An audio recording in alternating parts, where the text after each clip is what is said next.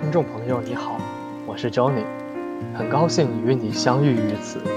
我将以朗读的方式与你分享一本书，它关乎人类与周遭的相处，它关心这个浮躁的世界需要的设计。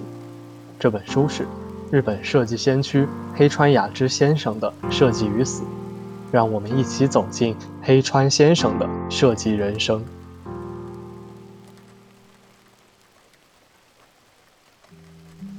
椅子是一种建筑。二零零八年十二月二十二日，椅子的背面看起来就如同父亲的背影，椅子的正面则仿佛是母亲的双膝，就像母亲正冲我们询问：“怎么样，要不要过来坐啊？”从背面看椅子，它就是一件东西。而从正面来看，它就像是某种空间。我之所以会觉得椅子是一种建筑，是因为椅子的这种两面性吧。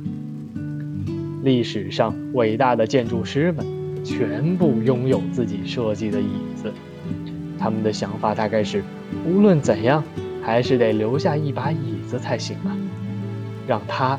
成为自己的传世杰作。